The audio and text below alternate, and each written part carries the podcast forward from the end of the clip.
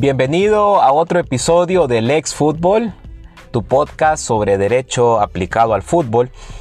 Mi nombre es Astor Enríquez y en esta ocasión continuamos con nuestra serie de programas acerca de los paquetes de reformas de la FIFA. Hoy nos corresponde nuestro segundo programa, nuestro programa 2 de 3, en donde de manera específica vamos a dialogar sobre el segundo paquete de reformas de la FIFA.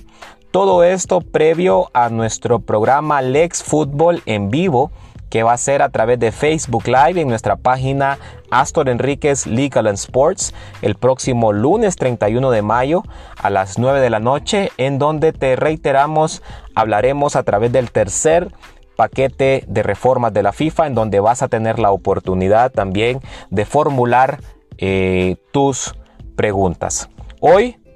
el programa trata acerca del segundo paquete de, la de, segundo paquete de reformas, perdón, iniciado allá por el año 2019, específicamente en el mes de septiembre. Acompáñenos en este programa que va a estar muy, muy interesante.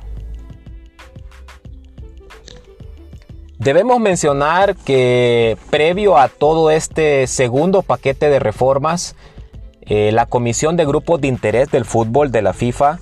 estableció un intenso periodo de consultas con los diferentes actores del fútbol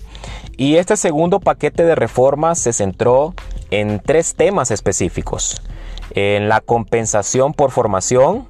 en el tema de los agentes, que en la actualidad sigue siendo eh, un tema no muy fácil que ha generado eh, oposición, y también en cuanto a las eh, sesiones de futbolistas. Iniciemos. ¿Qué decir en cuanto a la compensación por formación incluida en este segundo paquete de reformas de la FIFA? En cuanto a este tema, eh, se tiene pensado que una vez instaurada la Cámara de Compensación, se pretendía establecer pagos eh, automatizados de todas estas compensaciones por, por formación. Pero también la idea es crear un fondo para poder financiar de manera parcial todos estos pagos eh, de indemnización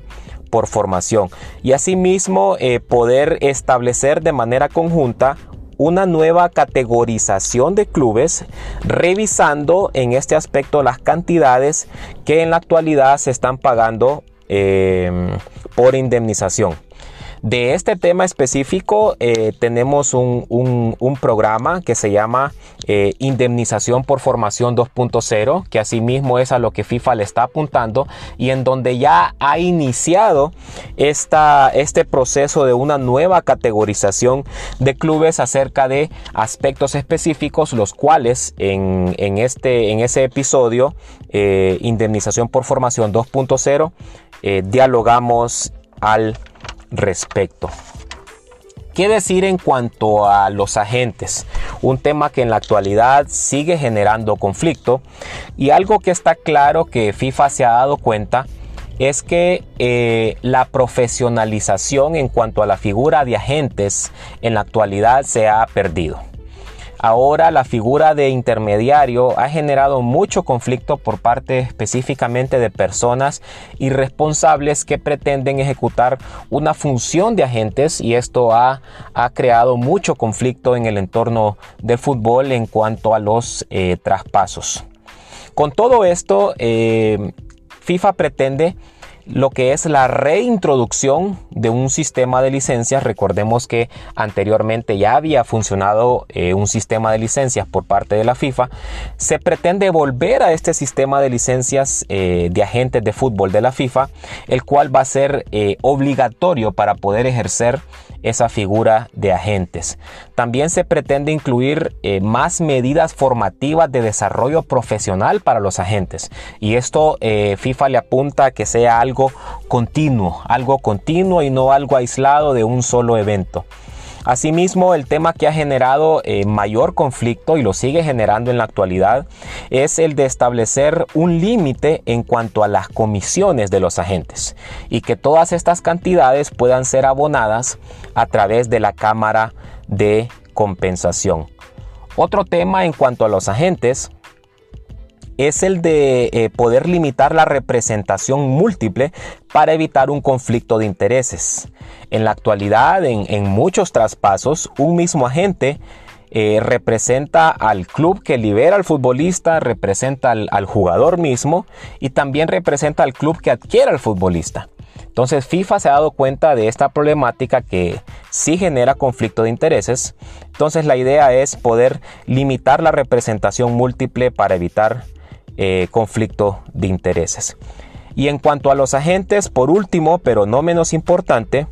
es que eh, con la creación ya por parte de FIFA de un tribunal del fútbol en donde en la actualidad eh, ya eh, está en funciones una cámara de resolución de disputas y también la comisión del estatuto del jugador, se pretende también instaurar una nueva cámara de agentes para resolver toda la problemática que se da en el entorno del fútbol en, en donde intervienen los agentes. Obviamente todo esto junto con la eh, publicación de un nuevo eh, reglamento de agentes. Y el tercer tema, el último, eh, pero también no menos importante en este segundo paquete de reformas, fue el tema de las sesiones en el fútbol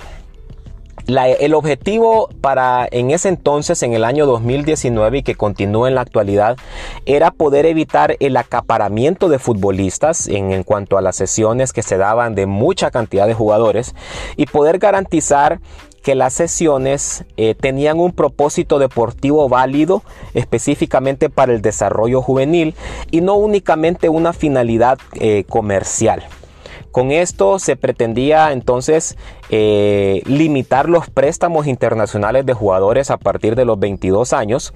y se había establecido para ese entonces, recordemos que eh, todavía el fútbol no había enfrentado el tema de la pandemia, entonces se pretendía que a partir de la temporada 2020-2021 se iba a limitar a 8 el número de sesiones internacionales que un club podía hacer y recibir. Luego esta cifra se iba a ir reduciendo de manera gradual a 6 y 6 en la temporada 22-23 eh, y luego hasta llegar a un máximo eh, de 3 y 3 cuando se realizaban eh, entre dos clubes de manera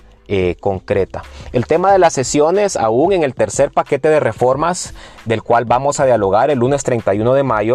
fue un tema del tercer paquete de reformas, ya que recordemos que eh, se había acordado un nuevo reglamento sobre sesiones que iba a entrar en vigencia a partir del febrero del año 2020, pero en eso la pandemia eh, afectó el fútbol y la Comisión de Grupos de Interés del Fútbol y las partes interesadas vieron de que no era conveniente poder eh, instaurar este nuevo reglamento, pero se acordó que eh, esta nueva normativa eh, se iba a comenzar a aplicar a partir del primero de julio del próximo año, es decir, el 2022.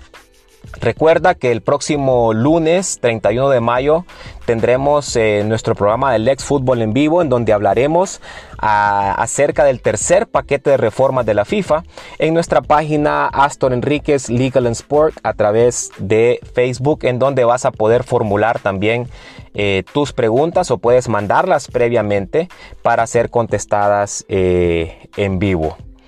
Recuerda que puedes seguirnos también en nuestro canal en YouTube a través de Astor Enríquez Legal and Sports y asimismo en nuestras redes sociales en Instagram a través de Astor.enríquez y en Twitter a través de arroba.